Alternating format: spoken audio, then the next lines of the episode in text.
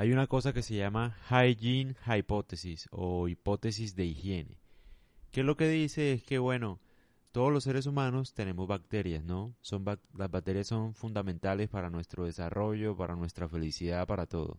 O sea, creo que hay un dato muy interesante que dice que cada ser humano carga con 6 libras de bacterias al día. Una cosa así. O sea, tenemos bastante bacterias, microbios que son necesarios para nuestra digestión, para para muchas cosas, pues, que el organismo necesita. Pero bueno, ¿a qué voy con esto? Estuve mirando esta teoría, pues, que dice que, bueno, no es necesariamente uno tiene que ser extremadamente limpio para evitar enfermedades, alergias, con esto del COVID, lavarse todo el tiempo las manos. Obviamente, en cierta medida, es una medida útil, pues, para prevenir uno contagiarse de, esta, de este virus, ¿no?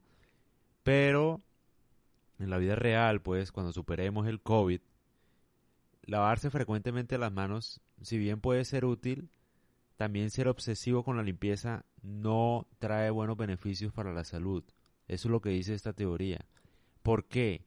Según lo que yo entendí era que el ser humano y el cuerpo pues necesita estar en contacto con las bacterias todo el tiempo para saber digamos cuáles bacterias son las que necesita y cuáles pueden ser una amenaza. Es como una forma para que el cuerpo identifique pues y fortalezca su sistema inmunológico, como para que se prepare para identificar virus. Básicamente es eso. Entonces, ¿cómo se prepararía el cuerpo? O bueno, ¿qué vínculo hay? ¿Qué, qué dicen los estudios? Los estudios dicen, por ejemplo, que en países desarrollados, donde el agua es súper limpia, donde pues hay mayor higiene, las alergias han aumentado considerablemente. A todo, mejor dicho. Y para los que no saben qué es una alergia o ese tipo de asma, es como una reacción al eh, del cuerpo a cualquier amenaza. Básicamente una alergia quiere decir que el cuerpo identifica algo como una amenaza cuando no lo es. Alergia, no sé, a tal alimento, a tal agua, a tal comida, es básicamente que el cuerpo identifica eso como una amenaza. Pero no es un virus a eso es lo que voy. Entonces, ¿qué pasa? Claro, como los cuerpos, o bueno, los cuerpos no, los individuos, pues, para decirlo así, están un poco más limpios en los países desarrollados, se ha desarrollado este tipo de asma porque no tienen contacto o no hay una forma para que el cuerpo identifique qué es un virus y qué no es un virus, que eso es lo que hace falta. Creo que hay varios estudios con bebés o cosas así para saber qué tan limpio limpios pues deberían estar es decir, los bebés deberían tener un poco más de contacto con la naturaleza, las personas también, para que el cuerpo de alguna forma vaya asimilando que hay bacterias buenas y que hay otras que no son tan buenas, pero que las identifique.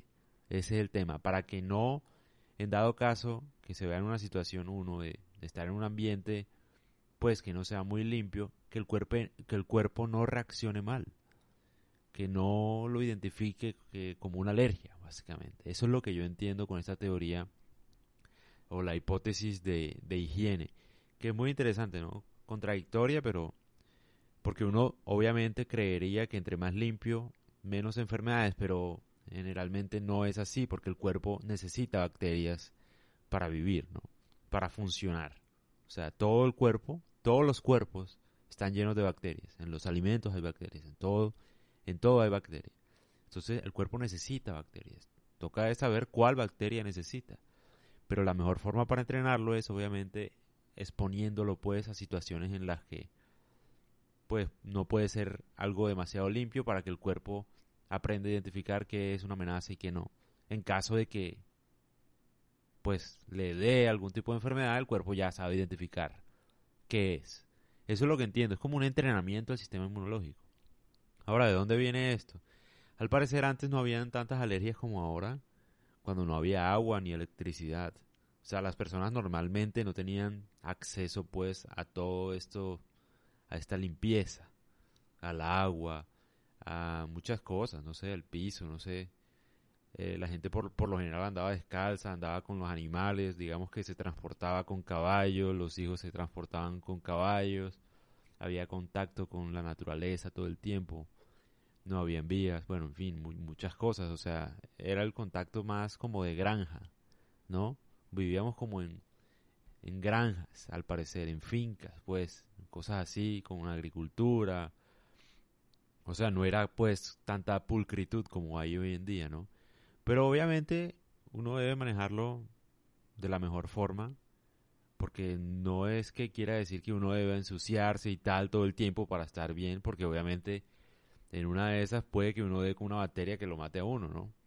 Pero sí hay una teoría que dice como que no ser obsesivo con la limpieza más bien. O sea, el cuerpo necesita la tierra, la naturaleza, etcétera, exponerse a ambientes donde pueden haber bacterias, obviamente, para identificarlo. No todo el tiempo, obviamente, pero pues sí, o sea, eso es lo que dice la teoría, que irónicamente entre más enfermo sea por uno por la limpieza, más alergias va a tener, o sea, al parecer. Entonces ahí les dejo esta información. Me pareció muy interesante. Si saben de, de más de esto, no sé, de esta teoría, obviamente lo pueden comentar eh, y lo pueden compartir con, con personas que tal vez sufren de alergias. O sea, que la alergia no es más que reaccionar ante cualquier amenaza y eso los debilita. O sea, el sistema inmunológico tiene que aprender a identificar qué es una amenaza y qué no. No es posible que vea una amenaza el sol, hay gente alérgica al sol, el agua, bueno, cualquier otra cosa, y no el COVID, ¿no? O sea, el cuerpo tiene que saber que el COVID es una amenaza. Y no el agua, ni el sol, ni este alimento, sino el COVID. Básicamente. Y la mejor forma de hacerlo es entrenándolo, ¿no? O sea, es que yo también digo aquí, pues, ya para terminar, no sé, o sea, nos hemos enfocado en la estrategia globalmente, ¿no? Combatir el, combatir el COVID con tapabocas, aislándonos y tal. Y esa no es la mejor forma de combatirlo. O sea, lo que debería ser obligatorio es que las personas tomen sol y hagan ejercicio.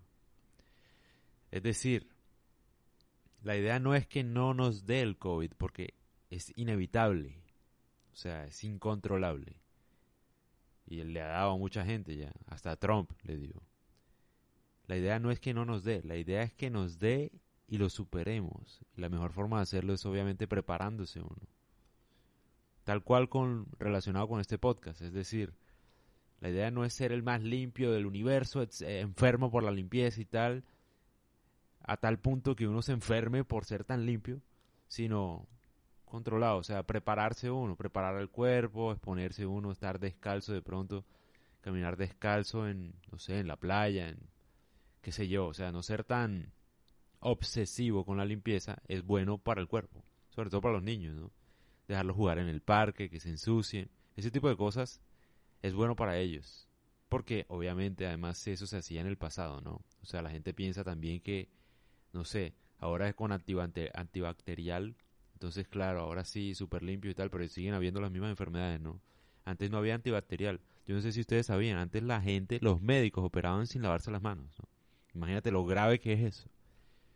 Obviamente a, ese punto no hay que llegar, ¿no? Pero sí yo voy encaminado con que uno debe pues exponerse con la naturaleza, o sea, en situaciones de pronto que no son de todo pulcras, como no sé, correr descalzo, cosas así. Obviamente en la naturaleza, en la playa, en un, no sé, en un parque, qué sé yo. Eh, sería bueno. O sea, manejar bien las cosas y, y, bueno, lean ustedes un poco más de esta teoría de, de la hipótesis de higiene, de higiene y me cuentan. Un saludo y que estén muy bien.